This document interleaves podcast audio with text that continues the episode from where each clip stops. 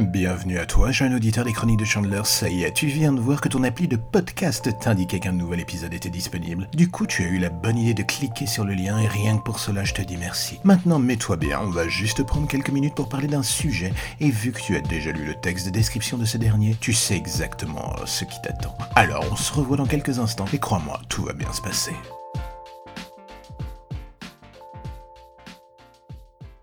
Est-ce que cela vous arrive de réussir à rester fondamentalement gentil sur Twitter plus d'une journée? Alors oui, je vous vois arriver avec la carte du Mais écoute mec, tu n'as qu'à mieux choisir ta timeline. Ce n'est pas faux, vous le savez très bien, moi aussi je le sais, mais bon. Entre les poseurs, ceux qui ont une attitude faussement rebelle, les moments où l'on donne son avis à contre-courant et qu'on se mange un shitstorm en retour, et celui où les infos nous démoralisent au plus haut point, on se demande mais qu'est-ce que l'on peut encore et toujours foutre sur ce réseau?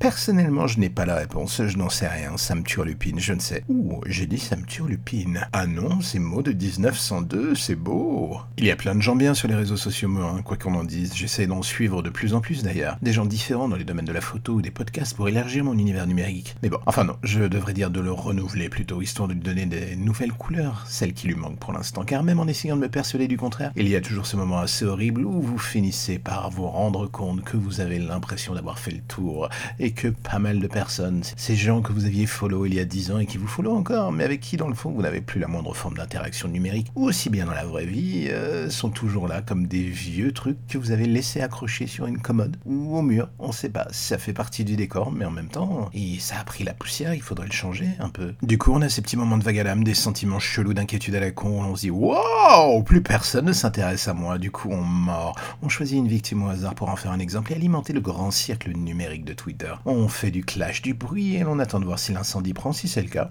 on verra ensuite pour gérer l'air tombé, c'est pas très grave, on a l'habitude. Mais dans le fond, est-ce que l'on a une quelconque forme d'intérêt pour cette personne, pour l'action qu'on vient de commettre? Je me demande, je m'interroge poliment et la réponse est rarement positive. J'ai dû tomber dans toutes les cases du négatif de ce petit jeu avec autant de bonnes que de mauvaises raisons d'ailleurs. J'ai des gens qui ne m'apprécient plus sur les réseaux pour des raisons dont je me souviens même pas. Peut-être des victimes collatérales de ce genre d'attitude. Je ne sais pas, je m'en souviens plus.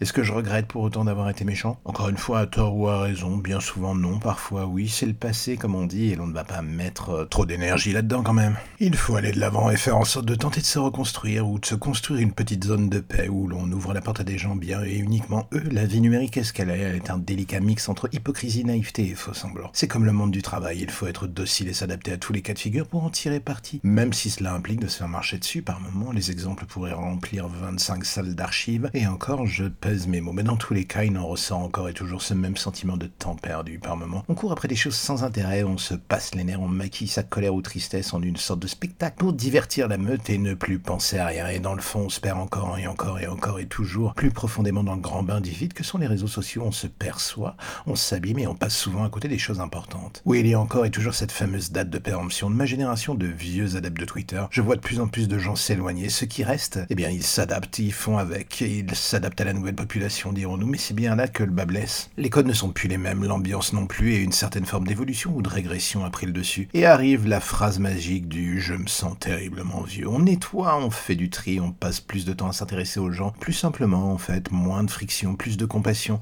La vie est courte et souvent elle commence en dehors des réseaux sociaux. On a l'illusion d'en avoir besoin pour vivre tous les jours, pour vivre notre vie de tous les jours en fait. Et la vérité c'est que d'ici peu on finira par se dire que Matrix dans le fond c'était un documentaire. Oui, cette chronique est bordélique as fuck, mais dans le fond je pense que vous en avez bien compris. Enfin j'espère, sinon tant pis demain. Eh bien écoutez, je parlerai de boobs pour égaliser. Et voilà, c'est la fin, il va falloir patienter jusqu'à demain pour avoir la suite, mais heureusement il y a un petit cheat code dans la machine. Il vous suffit de taper les chroniques de Chandler sur toutes les plateformes de podcast pour rattraper votre retard sur les anciens épisodes. Est-ce que c'est pas formidable? N'hésitez pas à vous abonner, à en parler à vos potes, à votre famille, et surtout à laisser des étoiles sur Apple pour faire connaître le podcast encore plus. Mais aussi, si vous avez envie de m'entendre faire des trucs différents, vous pouvez aller écouter mon second podcast qui s'appelle Dans l'ombre des légendes, un feuilleton audio sur les légendes urbaines dans Paris, avec des meurtres, des serial killers et des gens pas tout à fait fréquentable. Dans les deux cas, choisissez votre camp, abonnez-vous ou pas, faites comme bon vous semble. Mais si vous faites une doublette, cela confirmera ce que je pensais déjà de vous, vous, vous, et surtout toi là-bas de l'autre côté de l'Atlantique ou dans un coin perdu de la France qui est en train de m'écouter.